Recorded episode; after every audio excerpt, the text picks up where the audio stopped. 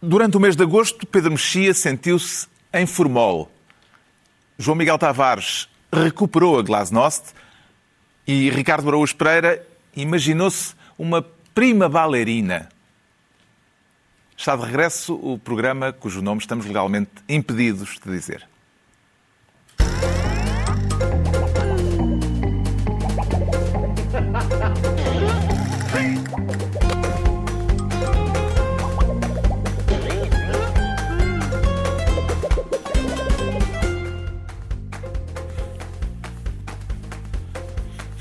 Ora viva, sejam bem-vindos. Estamos de regresso com o programa cujo nome pode ser dito por si, mas não por nós. Os mesmos de sempre, comigo Pedro Mexia, João Miguel Tavares e Ricardo Araújo Pereira.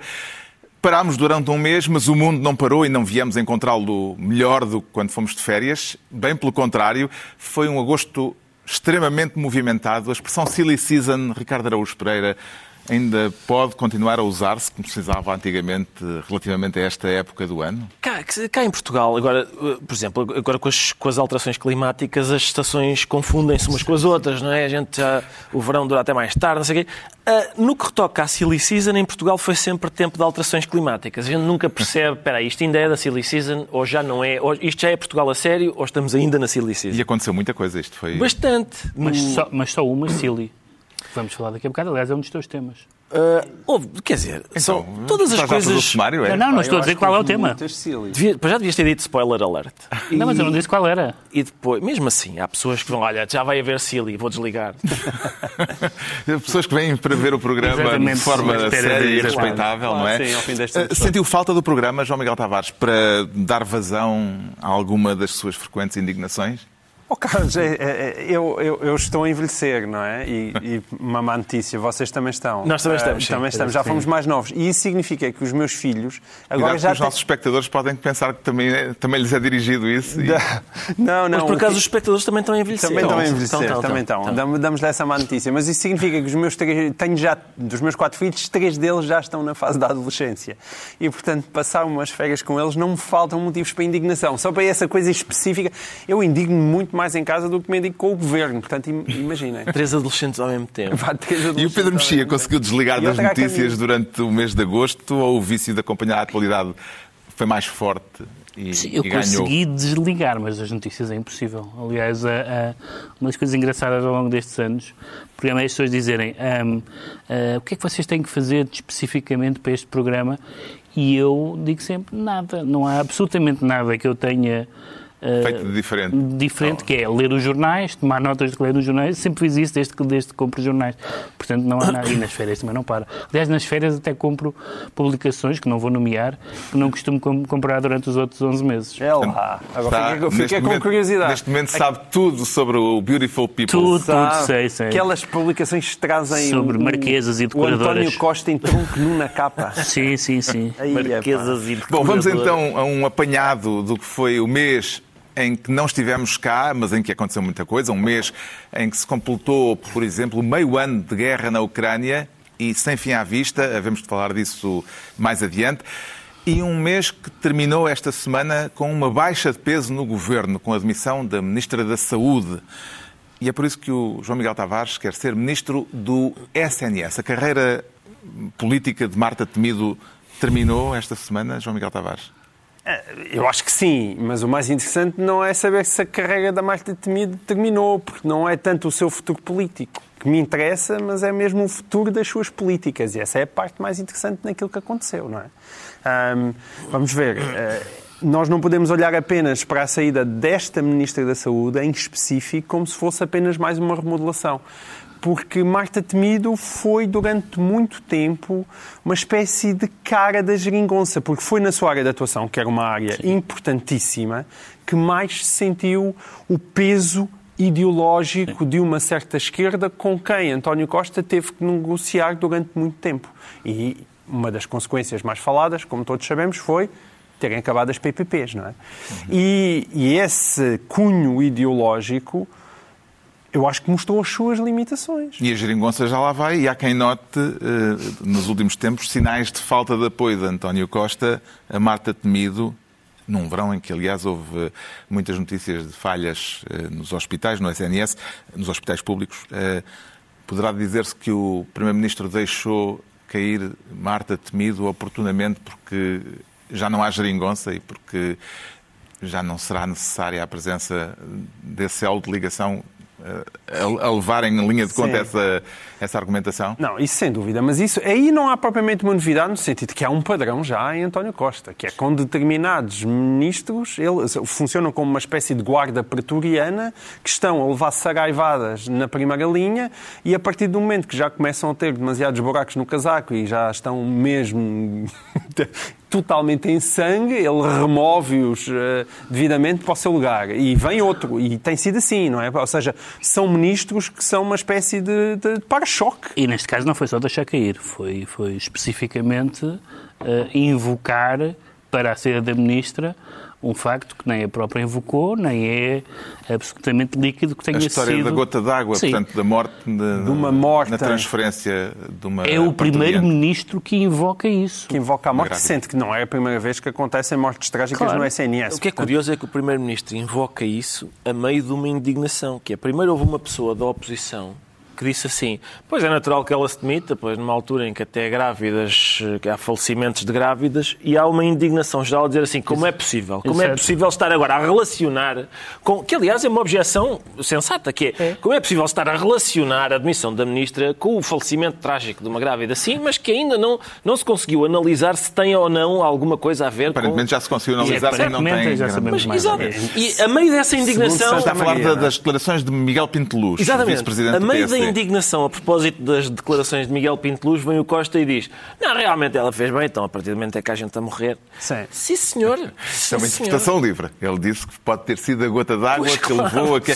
Sim, eu, eu mas parafraseei. Não deixou de fazer, não deixou de fazer mas... um nexo. Que não... Sim. Sim que não cabia, Mas não o cabia ele pode fazer. ser de ordem emocional, digamos assim. A ministra, quando vê aquela notícia cair ou alguém a informa, de repente percebe, já não tenho paciência para isto, já não todo aguento caso, mais. Qual é a utilidade de ser Primeiro-Ministro a não, fazer é, essa... porque a questão é que tem, sim, a questão é que tem a ver com a hora que ah, ela se demitiu, não é? Portanto, o sim, nexo ele aí deu justificações, justificações, naquela altura é conseguiu falar com o Marcelo e sim, tendo em conta a vida de Marcelo, não, às vezes não espanta que tenha sido só ao tal da manhã. Mas eu, única, o meu ponto essencial aqui é não confundam a falência de uma política ou da política Marta Temido com a falência das políticas do SNS. E isso é que é o mais grave. Uhum. É que não, não é o problema daquela pessoa, é o problema de uma maneira de gerir a saúde que mostra hoje em dia todas as suas limitações. E nesse aspecto, a maioria absoluta de António Costa pode de facto ter sido uma maldição. Já uh, fiz alusão à demissão a altas horas, hum. uh, portanto, já durante a madrugada. Como é, que, como é que interpreta o facto, Ricardo Araújo Pereira, de a ministra ter, uh, se ter demitido àquela hora? De, terá sido uma decisão planeada ou impulsiva? Então, quem, quem se demite à uma e meia da manhã, isso foi para mim foi, foi um dos... a hora que nós soubemos, não é? Certo. a hora que ela se demitiu. Mas não? enfim, não, não, sei, não acredito mas que eles tenham guardado ter guardado para o dia, dia seguinte. seguinte. Sim, é, é, ah, há ali, uma, uma, certeza, mas é, há ali um significado. É a questão que da é... comunicação e não da própria demissão, não é? Sim, mas eu acho que é, quer dizer, é um dos pontos Alguém escreveu isso e bem, eu acho que é um dos. Fui eu. É um dos. Sim, é, é, um dos é um dos aspectos positivos deste caso. É Uh, quem se demite à uma e meia da manhã é porque tem urgência em demitir-se. E, e, e, foi atendida. Nesse aspecto é, é, refrescante que haja um caso que tem a ver um com serviço saúde de urgências Portugal, funciona bem. E é, é ter atendida de urgência. Mas isso assim ainda é, estás a ser de qualquer forma otimista, porque tudo me indica que ela já está realmente a tentar demitir-se há muito tempo e foi para a lista de espera. Tal, tal se calhar pode ser se calhar isso. não tinha a pulseira pode certa. Ser isso, mas, Sim, acho que não tinha ainda mas, a pulseirinha. Há, há outras coisas que são menos animadoras do que isto, que é, por exemplo, o facto dela, a senhora diz, eu demito-me, e o Costa diz, está bem, compreendo, realmente não tens condições. Fica só, como só o que tens no prato primeiro, fica só até, até para o mês que vem. Justamente, vamos falar até disso. para o mês que vem. Churchill ganhou a guerra e a seguir perdeu as eleições. Uh, Marta Temido foi a ministra mais popular da pandemia e agora cai com os problemas uh, do SNS. Uh, será caso para dizer, Pedro Mexia, que enfrentar o dia a dia é mais complicado do que gerir situações de crise aguda? Na medida em que o dia a dia é em grande medida uma crise aguda. Claro. Ou seja, Isso é, que é giro, é, é, é, para lidar com o caos da pandemia ela conseguiu. Com Conseguiu. o Portugal normal, com o Portugal normal, ela dizia, eu isto não aguento, isto tem de ir embora. não- Conseguiu lidar com os casos Covid. Sim, é isso, é isso. Sim, é, e mesmo bem isso, sei, bem sei. Essa, essa ideia que se instalou da vitória do, em Não, não Portugal é- do combate à pandemia, pandemia Não, não é ali já vem. Primeiro tiveste que ir buscar um militar para a vacinação não Sim, ser um claro. descalabro. E depois, quando tu agora no final fizeres as contazinhas todas aos mortos, às implicações que isto teve nas escolas, Não, não, com de certeza. repente, epá, tenho muitas dúvidas que o combate à pandemia em Portugal tenha per- sido eficaz. a, a pergunta Muitas do Carlos dúvidas. era a comparação entre Em a gestão caso- Covid e a gestão não Covid. Sim. É E a isso. gestão não Exato. Covid é claramente sim. mais sentido em que negativa. o Covid ainda atropelou tudo o resto, não é? O, Sim. o paciente já estava mal e ainda lhe passou mais um rodado por cima. E é importante não esquecer também que a gente ajudou, não é? Indo para casa. Para Sim, não, claro. para Agora, não houve- estar a sobrecarregar. foi Agora muito- começámos a viver normalmente, é natural que isso cause Foi, foi, foi estonteante a passagem de eh, Marta Temido como possível sucessora de António Costa, segundo o próprio, com aquela cena no Congresso do PS com cartão. Foi o quê? Um ano de. Um ano e pouco? Sim, foi, essa é outra. Ela aguentou três anos como independente, três anos no governo. Como militante do PS, ao fim do ano, rua. Eh, e Estás a ver? E estás um tempo sempre tu a dizer ah, para quem tem cartão do PS há sempre um lugarzinho no Estado. É E certo, e certo tipo de reações, a última das quais, e não, é, e não é das mais, o João Miguel já falou da questão ideológica, e a questão ideológica no sentido não apenas de ter um determinado entendimento ideológico, mas ter um entendimento que, mesmo contra os factos, nomeadamente os factos do Tribunal de Contas, insiste nisso. Mas, recentemente, tivemos também um momento alto em que a culpa disto vem dos anos 80. Ela- ela disse- Disse a própria Marta Temido. Disse a própria Marta Temido. Felizmente não invocou a patuleia nem a Batalha de Ourique, mas eh, não é possível que um governo que vai na terceira legislatura diga isto, a culpa disto é dos, é dos governos dos anos 80. Não é possível, não é possível. É muito típico do governo, mas não é possível continuar com isto. Agora, a maneira como, como ela foi deixada cair foi, mais uma vez, brutal, mas há... Mas, Mas agora, como dizia nenhuma. o Ricardo Araújo Pereira, eh, vai permanecer no cargo por mais 15 dias. É um prémio ou uma punição?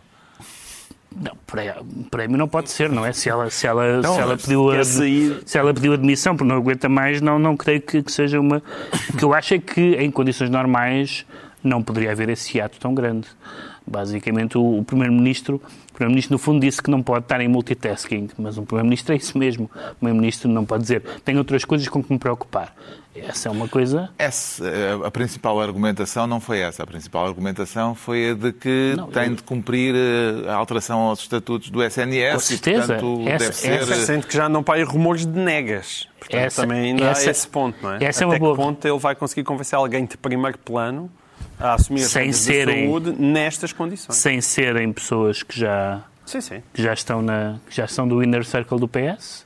Vai ser. Uma das, uma das, eh, um do- dos aspectos que muitas pessoas notaram neste, neste governo, no atual governo, foi uma de grande dificuldade de sair do círculo próximo e, portanto, eh, Não, e ele colocou uma, uma armadilha, ele colocou uma bomba. Aliás, um- provavelmente uma, uma daquelas frases que ainda lhe vai explodir na cara, que é bom, este é este governo e estas são as nossas políticas. Se quer mudar de políticas, tem que fazer cair o governo.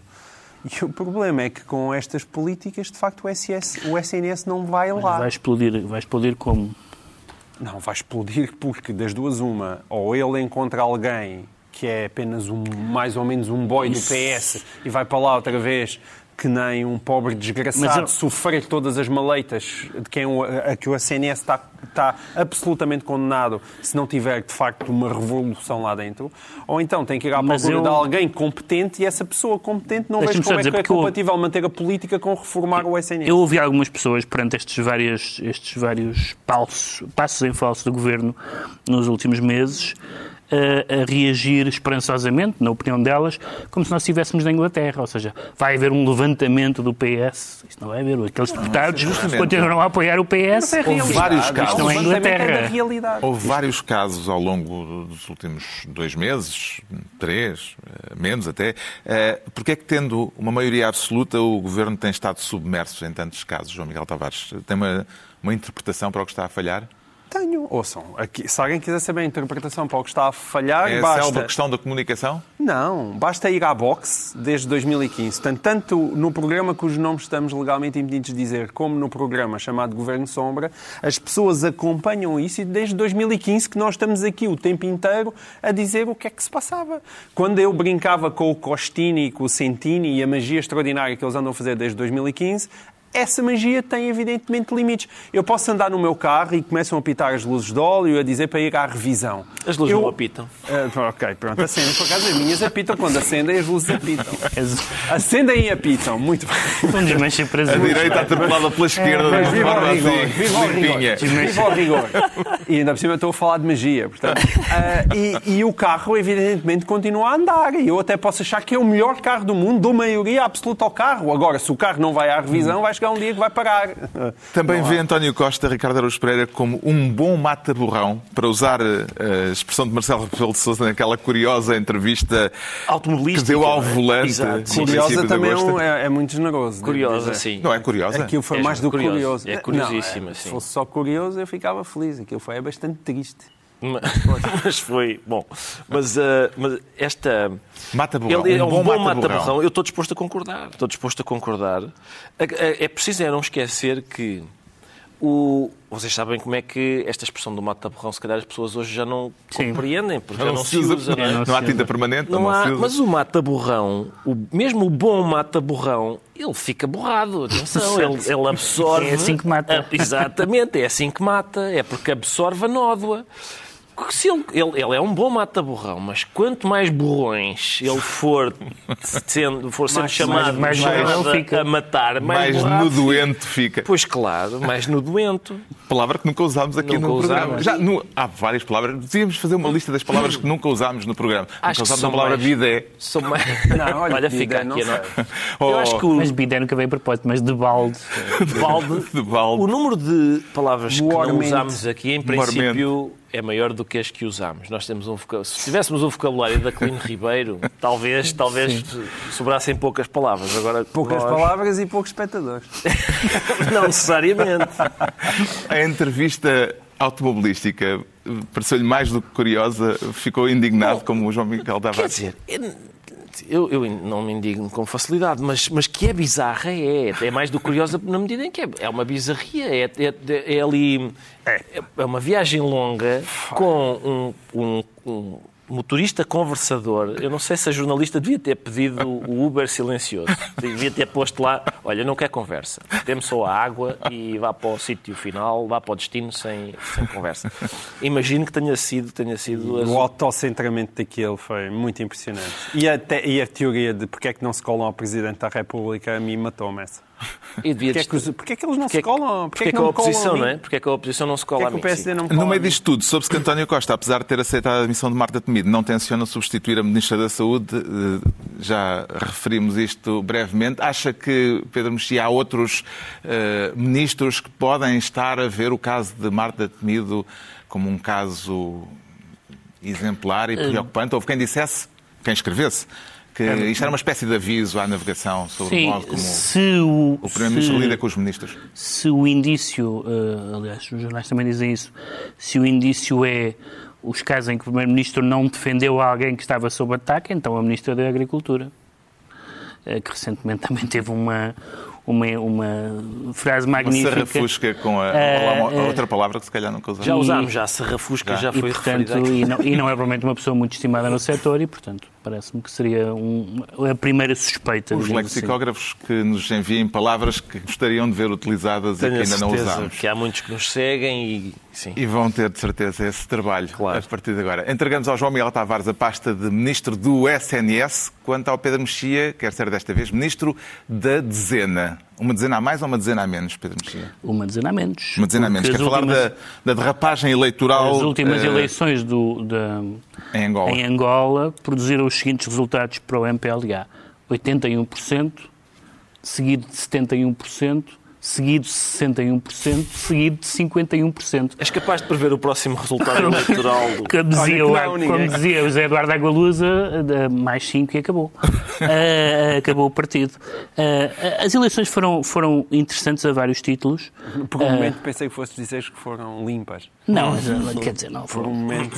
E mesmo, e ainda mesmo, não acabou. Ainda não Eh, acabou. A cena ainda, Ainda não acabou acabou. porque a UNITA quer que as eleições sejam repetidas. Mas houve, houve duas outras coisas muito interessantes nas eleições. Uma foi que tudo aquilo que nós sabíamos ah, deixou de ser verdade. Por exemplo, ques- as questões, a prevalência das questões étnicas, as- a divisão territorial. Temos o, o MPLA a ganhar na Jamba e temos a UNITA a ganhar em, em Luanda.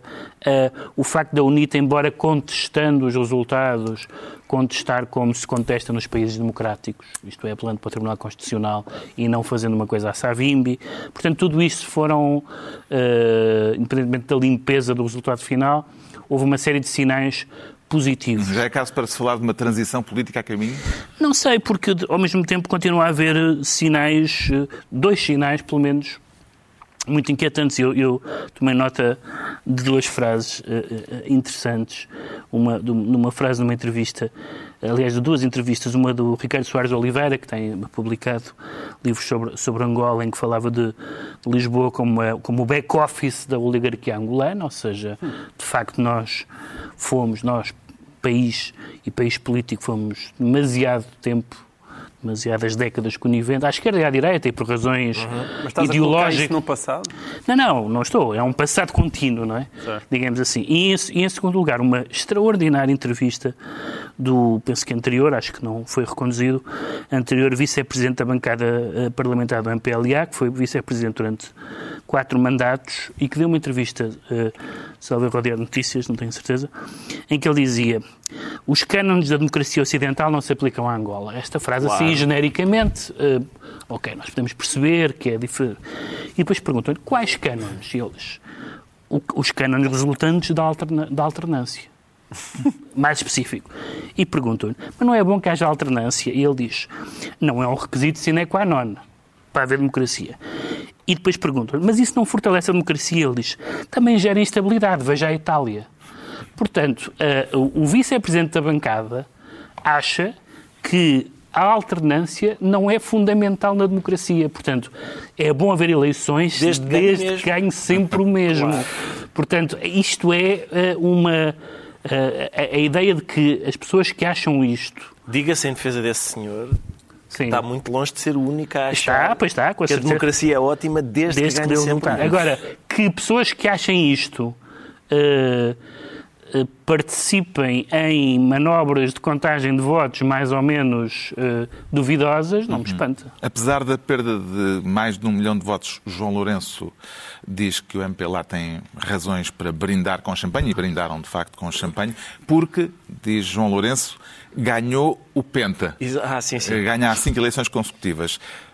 Gostou da analogia futebolística? Sempre. Sempre que, sempre que o vocabulário do futebol, a metáfora futebolística é aplicada à política, eu acho que é um sinal de saúde, de, porque eh, eh, não há como ir importar a, a um meio em que a racionalidade campeia, não é? Como é o futebol, e importar das coisas O boas. verbo campear também é campear, sim, para, para a política, tudo o que seja uh, uh, cooptar o vocabulário do futebol, mesmo, por exemplo, comentadores de futebol poderem vir para a política, temos também bons exemplos de, de casos de sucesso. Acho que é sempre, E vice-versa. sempre ótimo. E vice-versa, O, sim. o presidente angolano reeleito, apesar da contestação da UNITA, que ainda continua nesta altura, diz que um dos fatores para a reeleição foi a humildade do MPLA, mas ao mesmo tempo garante que não é preciso qualquer acordo com a oposição e que não faz falta nenhuma geringonça.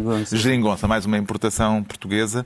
Eh, Vê nisto um sinal de humildade ou de autossuficiência, João Miguel Tavares? Assim, humildade é logo aquela palavra que nos vem à cabeça para falar do MPLA, não é?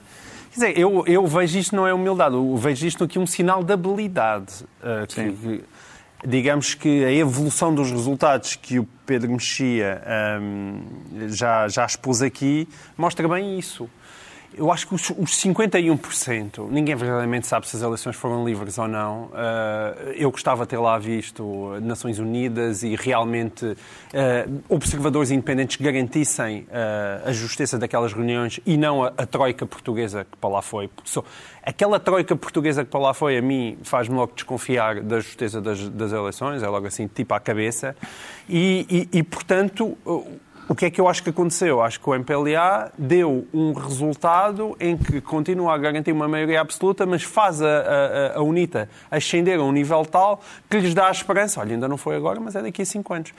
Isso, a única boa notícia no meio disto tudo é que até agora parece não ter havido violência. Agora, como é evidente, só existe democracia com alternância democrática. Se não existe alternância democrática, não há democracia. O Pedro Mexia fica então ministro da dezena. É a vez do Ricardo Araújo Pereira, a partir de uma das notícias marcantes do mês de agosto, se tornar ministro da facada. Surpreendeu, uh, Ricardo, uh, que tanto tempo depois, três décadas uh, mais tarde, a facada uh, tenha finalmente chegado? Não posso dizer que me tenha surpreendido até e, e, e imagino que também não tenha surpreendido Salman Rushdie porque ele avisou. Estamos a falar sim, do ataque avisou. ao escritor Salman Rushdie avisou. em Nova Iorque. O que é que lhe diz o facto do atacante ser um rapaz que ainda nem tinha nascido quando o Ayatollah Khomeini lançou, a, fátua, lançou a fátua? Decretou a fátua. Diz-me que provavelmente as coisas não só não, não mudaram muito, como até se podem ter agravado. Eu nem sequer, nem sequer quero falar sobre a reação que houve por algumas pessoas do Ocidente quando a fátua foi decretada. Uh, reações do género. Incluindo escritores. Incluindo escritores. Incluindo escritores. Do género também estavas a pedi-las, realmente acaba por ser bem feita. Uh, reações desse tipo. Não, não vale a pena irmos tão atrás. Não vale a pena irmos tão atrás. Eu, atenção, já agora, já agora aproveitávamos para sublinhar que estamos na semana em que Portugal foi novamente condenado pelo Tribunal Europeu dos Direitos do Homem por causa de um jornal satírico que as autoridades madeirenses conseguiram, conseguiram fazer falir com a indemnização que lhe pediram e que agora ganhou. Isto é a condenação desta depois. semana, não é? É a condenação desta semana, além daquele caso magnífico da jornalista desportiva que, pelos vistos, fez perguntas Sim. que não eram legítimas e a Federação Portuguesa de Futebol quis instaurar-lhe um processo. Mas, vamos lá ver. Faz agora, está a fazer dois anos, fez agora dois anos que o, o Rushdie e outros seus amigos, tipo Chomsky, Margaret Atwood, Martin Amis, uh, vários outros, J.K. Rowling, uh, assinaram uma, um documento que ficou conhecido como a Carta da Harper's, que era um documento que dizia assim, chamava a atenção para o clima de intolerância, de hostilidade à liberdade de expressão, que vai, que vai nascendo, diziam eles, em ambos os lados do espectro político. Era uma das coisas mais inquietantes daquilo. Houve uma reação àquilo que foi: não, não, não, não. Vocês, não, nem pensar. Vocês não querem é críticas. Vocês estão incomodados com críticas. Porque estas pessoas, o Chomsky, a Atwood, o Amis, são pessoas celebermente incomodadas com críticas. Vocês não querem é críticas. Houve até uma carta contrária. Aliás, um dos aspectos mais engraçados disto foi quando as, os signatários, uma das signatárias da primeira carta, da carta do Rushdie, uh, saiu quando percebeu que a carta estava a ser criticada e foi assinar a contracarta. A senhora assinou as duas. Uh, houve uma contracarta de reação a dizer assim: não, não, terminava dizendo, isto é uma manifestação de, de desconforto vosso, os privilegiados, perante críticas válidas. Os privilegiados eram homens cis brancos, dizia esta carta, embora os signatários da primeira carta fossem muito diversos, houvesse sim, sim. muita gente que não era nem cis, nem branca, nem... carta, que não era Sim. branco. Uh, e terminava dizendo: vocês nunca, uh, vocês nunca enfrentaram uh, consequências sérias do vosso discurso, só desconforto momentâneo. E pronto, agora o Salman Rushdie está a recuperar. Não foi um desconforto momentâneo. Sim, está a recuperar, está momentaneamente desconfortável após ter levado 15 facadas. Isto, reparem, só para só desde janeiro. Fazer uma só desde janeiro, o Chris Rock foi agredido no palco dos Oscars, o Dave Chappelle foi agredido num palco de um clube de comédia e agora o, o Salman Rushdie é agredido no palco quando vai dar uma conferência. Porquê? Porque os três disseram palavras que fizeram dói-dói. E por isso as pessoas a quem as palavras fizeram dói-dói responderam com agressões. E porquê? Porque há esta ideia, que é uma ideia autoritária, de que as palavras são iguais a ações. E, portanto, esta ideia é autoritária e religiosa. Levo lembrar que o segundo mandamento é não dizes esta palavra, é o segundo, não digas esta palavra, que faz mal. Só o quinto é que é, o quinto é, que é não mates. O segundo é, de mais nada, não digas esta palavra. E, portanto, esta ideia é uma ideia autoritária de que as palavras são ações. Lembram-se do, do, do célebre julgamento Siniavski-Daniel. O julgamento Siniavski e Daniel. Dois escritores russos na União Soviética. Lembram-se disso ou não? Dois Siniavski também nunca tínhamos Siniavski e. Daniel. Não tínhamos dito. É um- são dois escritores da União Soviética que vão, são, são julgados não é, por crimes literários, digamos assim. O desgraçado do Siniavski resolve citar o narrador do seu livro, do livro que estava a ser. E e o narrador diz uma coisa engraçada, que é, diz ele, atenção, nós quando estudamos literatura, o beabá, o beabá da literatura é a gente perceber que palavras são uma coisa e ações são outra. Uma palavra não é uma ação, uma imagem desenhada não é real, o escritor não é idêntico à, à- à personagem de ficção. Isto é o ABC, diz ele. Claro que isto não lhe valeu de nada, porque foi condenado na mesma. Mas, quer dizer, nós aqui, tantos anos depois, Já ABC, já não? podíamos ter percebido, já podíamos ter chegado ao ABC. Como é que entendeu o facto, João Miguel Tavares, do Irão, eh, que diz nada ter tido a ver com este ataque a Salman Rushdie, ter responsabilizado pelo que aconteceu Salman Rushdie e os seus apoiantes? É extraordinário. A FATA foi suspensa. Eu nunca dei. Sim, tinha sido. Houve uma altura em que. Aquilo disseram nunca foi totalmente não foi totalmente-. Eles alegam que não, que não, é, coisa- que não é que não, que não, há existe, que não há suspensão. Não há Não, essa não figura. existe, não é? Até porque Aquilo é quem a lançou já tinha ambígua. morrido e não estava cá para suspender.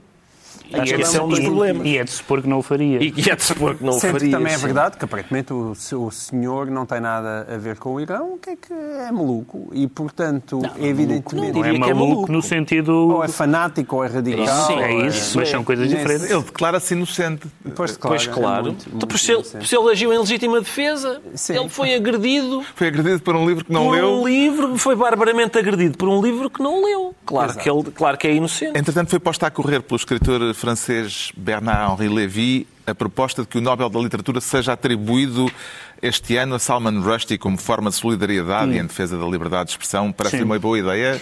E o Pedro Mexia? diretor da New Yorker também já aderiu a esse movimento e outras pessoas. Não, acho uma má ideia. Sim. Acho uma ideia, da Paz, não é? Acho uma má ideia, não porque o ahm, Salman Rushdie não pudesse ser Nobel. candidato e, e vencedor do Nobel pelos seus méritos literários, mas isso não é, uma- isso não é um mérito literário. Lá Ou seja, porque as ações também não são o iguais às Nobel, palavras. o, Nobel, o Nobel da Literatura permeia expressão e não a liberdade de expressão. São duas coisas diferentes. Ele é um herói da liberdade de expressão e é um autor que escreveu romances, nomeadamente a- o- Os Filhos da, da Meia-Noite, eh, que é talvez o livro, melhor livro dele. eh, E que- é o primeiro.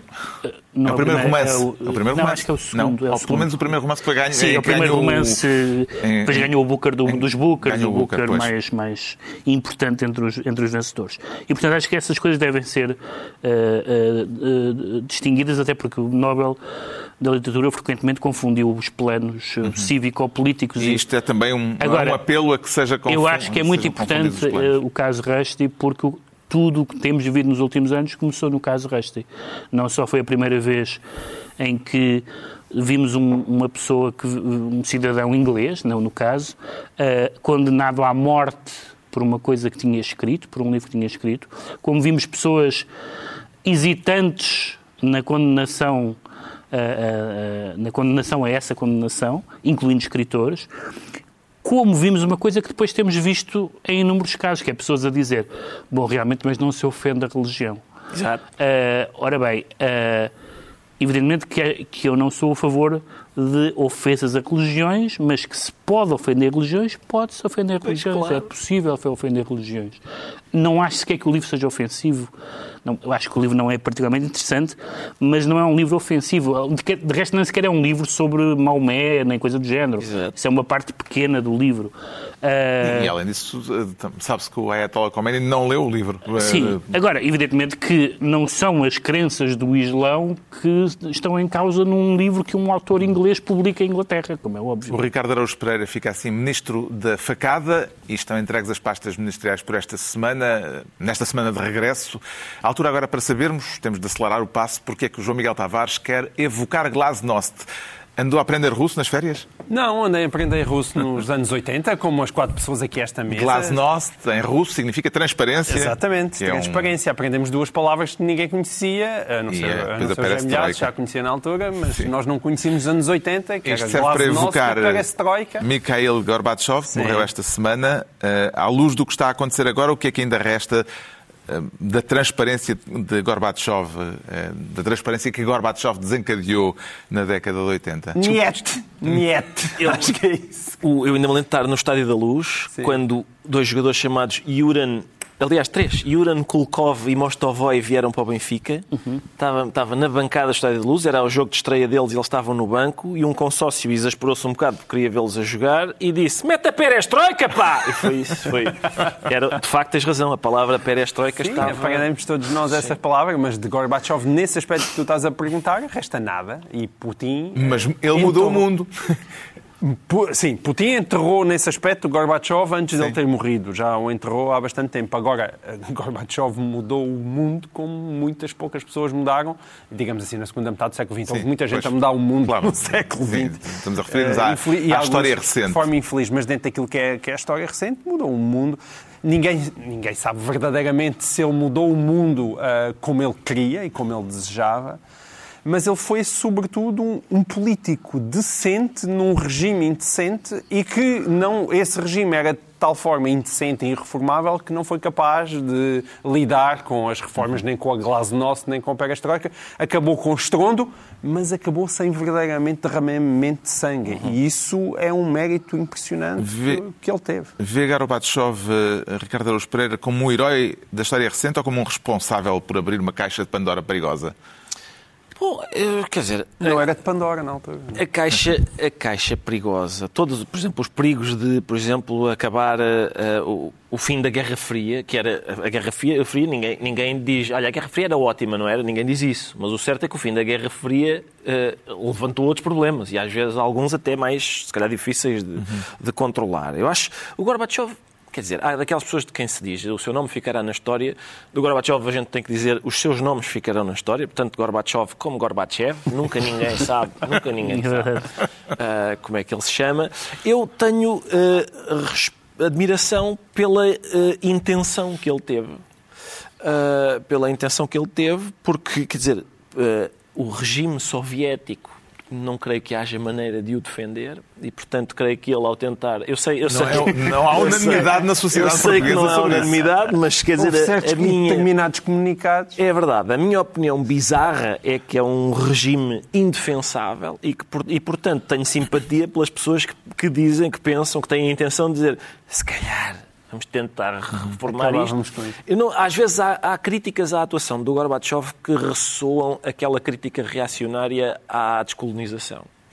Ah, pois podia ter sido feito de outra maneira, podia ter sido. Pois, pois não é De resto, não são críticas ao Gorbachev, são, na verdade, críticas ao Yeltsin, na maioria delas. Exato. Isto, do ponto de vista Pois, histórico, é... Porque, sim, foi Mas o Yeltsin certo é que mudou depois o regime. Eu não sei o que é que as pessoas esperavam, que realidade é que esperavam que tivéssemos hoje se o Gorbachev não tivesse existido.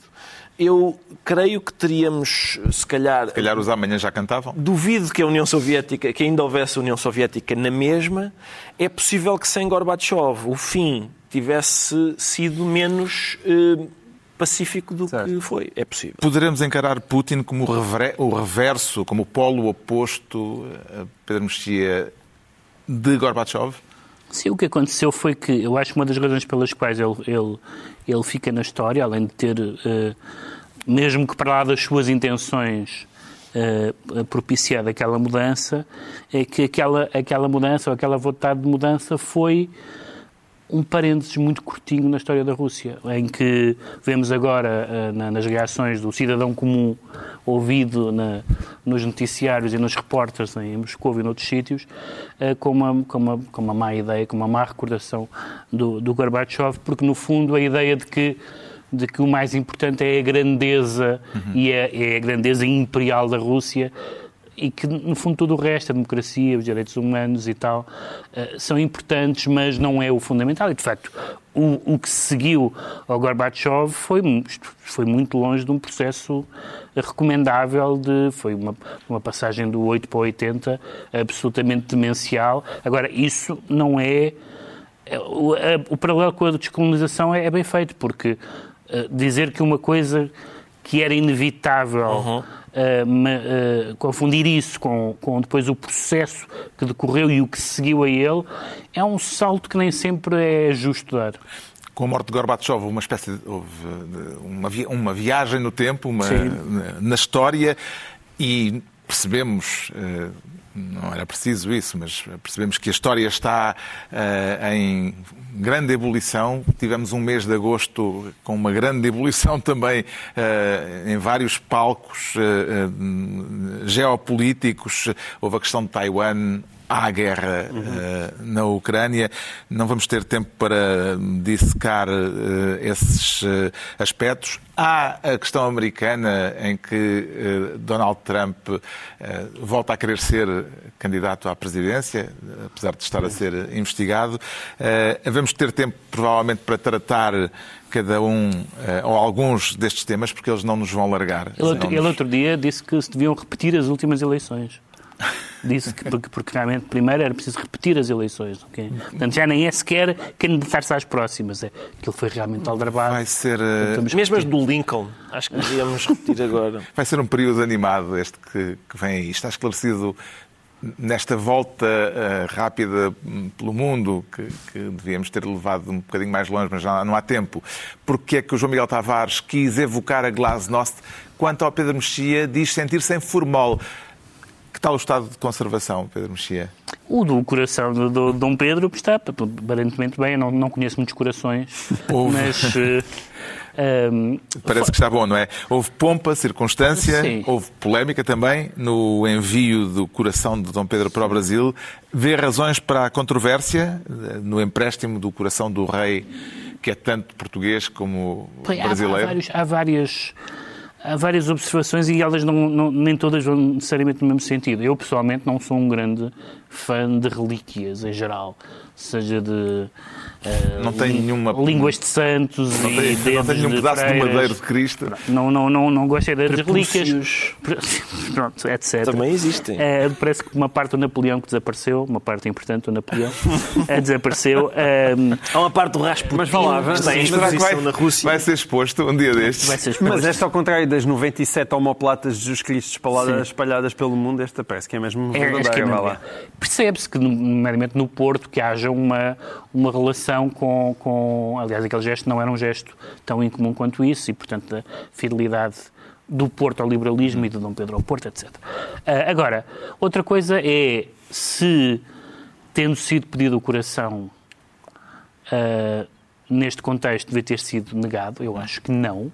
Acho que as pessoas estão a dizer que não por causa do presidente brasileiro ser quem é.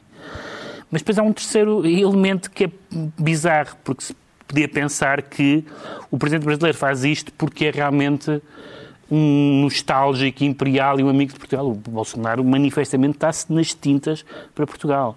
Completamente. Não há nenhuma relação do, do, do Bolsonaro para Portugal. E, portanto, há, há, há várias, há várias, várias camadas, camadas, nenhuma delas muito interessante e depois há também outra coisa que está informal, e acho que as pessoas que viram os debates daqueles candidatos viram que o próprio Brasil está informal, porque a decisão entre Lula e Bolsonaro é das mais tristes que se pode fazer. Gostou da pompa e circunstância desta transladação adorei, temporária? Adorei, Carlos. Pompa para um pickle, que é aquele, uma... Atenção, um atenção, aquilo é um frasco, eles puseram lá, é um imperador em conserva. É o que eles têm ali, é, tomem lá, um, está aqui o, esta víscera real. Uh, e pronto, eles, eles, lembro que ainda há pouquíssimo tempo os brasileiros tiveram lá o chefe de Estado português inteiro, com os órgãos todos a funcionar, disseram, não, não, não queremos. Mas... Agora a gente manda para lá, agora o pickle do antigo, isso sim. Eu não percebo, devia haver, aquilo é para celebrar, é para celebrar a independência. Devia, devia haver um rodízio de vísceras de todos os protagonistas. Tinhas o coração deste, tinhas um rim do José Bonifácio,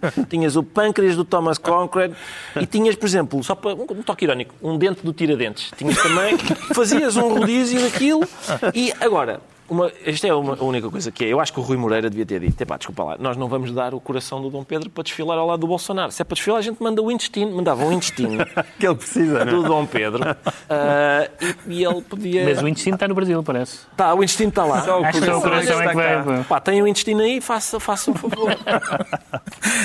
Entretanto, a campanha eleitoral brasileira já está a decorrer.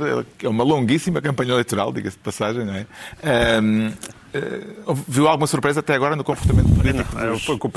Só tristeza, não é? Tristeza. Temos um país completamente tristeza extremado. Não tem fim. Tristeza não tem fim. Um país extremado entre duas pessoas que não deveriam ser presidentes do Brasil, nem uma nem outra. E pronto, e agora vamos basta ter ver aquele, basta ver o debate. Basta ver aquele debate. temos já muito pouco tempo, já sabemos porque é que o Pedro Ah. Mexia se anuncia em formal, mas vamos tentar ainda perceber o que é que leva o Ricardo Araújo Pereira. Isto tem que se perceber, não é? Sim, A sim, declarar-se uma prima bailarina. Prima bailarina, E em sim. pontas? Em ponto, tudo, tu- tudo o que eu tenho direito. Epá, o que aconteceu foi, você, não sei se viram isso, eh, eh, era uma notícia, eh, foi uma notícia que me fez. Normalmente a gente diz assim, pá, quem me dera ter o nível de vida da Finlândia, não é? Eu quero também ter os problemas da Finlândia, porque a notícia dizia assim. Primeira-ministra finlandesa apanhada a. E era preciso ir lá abrir. E eu pensei, apanhada a. Espera aí, a fazer o quê? A roubar? A combinar com uma amiga de coração da casa dela em Paris? Deixa-me ver o que é que esta, o que é que esta pirata fez. Apanhada a dançar. E eu pensei, apanhada a dançar. Deve ser a dançar com o Putin, se calhar. Será? A dançar com... Ou a dançar uma dança que não pode dançar porque é apropriação cultural. Pior ainda, pior ainda. Uma coisa desse tipo. Não, não, era só. Eu estava a dançar. Estava a dançar. Com, com a moça muita vivacidade. Estava a dançar. Certo, estava a É, dançar foi com a vivacidade. a Tu viste, viste o Costa ontem a dançar? Não, estava com O que é que tu a preferes? O que é que preferes? não estou a dizer, não estou a dizer o que é que prefiro. Escolhe lá. Não, escolha, escolha Mas é, por causa da, Finlândia, não é então. por causa da dança. Não, epá. Escolha Finlândia. Pronto, pronto. Finlândia forever, sem dúvida. Exatamente. Eu sei que mesmo que o Costa tivesse, estivesse a fazer aqueles twerks, tu também preferias a Finlândia. Preferia a O Finlândia. caso que ainda falar, assim- a senhora eh, teve que fazer um, um teste de despistagem das drogas. Pois é, porque, porquê? Eu isso compreendo. As pessoas disseram assim, pá, incrível, o teste de despistagem das drogas. Eu compreendo porquê. Porque a senhora parecia de facto estar a divertir-se. Ora, quando um gajo está a divertir na Finlândia, não é? Um gajo estive na Finlândia, está-se aquela- a divertir daquela maneira, pensa, tens de estar Com drogado, aquela tens de estar. Já foste à Finlândia? Não é possível, não é aquele nível de diversão. Não é só isso, é de vizinhança. Sim, Exatamente. Com aquele nível Com- Exato, Sim, com- sim. com- Como, mas é, divertimos-nos agora porque não Ela- sabemos se é a última ela, vez. aliás, é? alegou isso. Ela, aliás, alegou que não alegou provavelmente a, a vizinhança da Rússia, mas falou da Ucrânia, das pessoas que estão realmente a Não sabemos e- quando, quando- quando será a última vez. Mas, é, mas é, este é que foi o único momento silly da, da, da época que foi. Primeira-Ministra da, da Finlândia Apanhada a dançar. A dançar. Bom, chegamos à altura dos livros, temos que ser rápidos. Eu trago desta vez uma recolha de ensaios de eh, uma das eh, grandes escritoras do século XX, Virginia Woolf. A par dos romances que fizeram dela uma autora central na literatura inglesa, romances como Orlando ou Mrs. Dalloway, Virginia, Virginia Woolf teve sempre uma participação literária muito ativa em jornais e revistas, escreveu imensos ensaios e este volume recolhe 48 desses textos. São textos, acima de tudo, sobre literatura, claro, sobre autores muito diversos, de Montaigne, eh, de Joseph Conrad, por exemplo, mas também, eh, também escreveu muito, eh, como se descobre neste livro, sobre o ato de escrever e sobre o ato de ler, sempre tendo em conta a condição feminina nessas atividades, o que faz de Virginia Woolf uma voz importante da primeira vaga feminista. Um feminismo eh, reclamado, aliás, na expressão célebre que ela própria criou, um quarto só seu, eh, condição essencial para a leitura e para a escrita. 48 ensaios de Virginia Woolf, edição Relógio d'Água. O João Miguel Tavares traz um livro sem palavras. Sim, é um livro sem palavras do Marco Mendes, é um autor do Porto que eu gosto muito desde os tempos que ele escreveu um livro chamado Diário Rasgado, é magnífico. Ele é ilustrador, faz banda desenhada, é também professor. E, e este é um livro sem palavras em que utiliza várias técnicas, mas apesar de, ser sem palavras, é um livro narrativo. E o, Marco Mendes que ele tem é um extraordinário observador. Este Juventude é, é, de certa maneira, não sei até que ponto tem um pendor autobiográfico, mas é uma história de, de amores e também é uma história de verão e que fica aqui muito bem para este final de estação. O Pedro Mexia traz uma alusão ao Brasil, de que ainda agora falávamos. eh, Saíram vários livros eh, portugueses, daí de autores portugueses, sobre eh, a independência do Brasil, mas isso é de um autor brasileiro, um jornalista brasileiro chamado Lucas Berlanza Correia, chama-se Os Fundadores, e ele escolhe seis figuras eh, que são fundadoras do Brasil. Três são mais ou menos conhecidas, pelo menos de nome, ou mais do que de nome, o Dom Pedro, naturalmente, a princesa e depois a imperadora Leopoldina, José Bonifácio, que o Ricardo falou há bocado, e depois figuras que nós não conhecemos, que são mais familiares para os brasileiros do que para nós, como o Visconde de ou Gonçalves Leda, a a questão das, do conservadorismo inglês, da maçonaria, etc. E uma figura de que eu nunca tinha ouvido falar, chamada Maria Quitéria, eh, que era uma espécie de Joana d'Arc, eh, que rapou o cabelo ou cortou o cabelo para ir combater como se fosse um homem. E é um, é um livro muito, muito bem escrito, muito claro e sem nenhum daqueles traumas que aparentemente marcam todas as pessoas que escrevem história de má consciência, de que horror como eram estas pessoas, etc. É um livro muito recomendável. O Ricardo Araújo Pereira traz O autor de Pinóquio. Exatamente, este Carlo Collodi, nós conhecemos o seu nome porque ele é o autor do Pinóquio. Este livro chama-se. É, da, é, é, desta, é da E Primatur e é desta coleção muito gira da, da E Primatur que se chama Variações. Já no outro dia, Carlos Vaz Marques também tinha trazido este. Olha que giros, estes livrinhos, não é? é este do Kleist, também muito. Sim, senhora. Este, este do Carlo Collodi são. chama-se Histórias Alegres. São oito contos, ou como se diz agora, 40 euros. Estou a brincar. São oito contos. São oito contos. São oito contos do Carlo Collodi. O, qual é, o que é a coisa engraçada destes autores de, de, de, livros infantis é que eles às vezes são mais perversos ainda do que os outros. Estas histórias não são infantis, são chamadas para miúdos e graúdos. E o Pinóquio também não é propriamente uma história infantil. Sim, o mente, Pinóquio mente, não é? Maroto, tem, Está é assim quase concluída esta reunião da Rentrée, num fim de semana também de festa do Avante, com alguma controvérsia à mistura, envolvendo os próprios artistas contratados para atuarem na festa dos comunistas portugueses. Quem não vai lá estar, com certeza, são os Afonsinhos do Condado. E o Ricardo Até para a semana. Este, este ano não. Saudações especiais pro camarada Gorbachev. Sorrisos monumentais pro camarada Gorbachev. Gorbachev. Menino, Gorbachev. carequinha, Gorbachev. gorduchinho.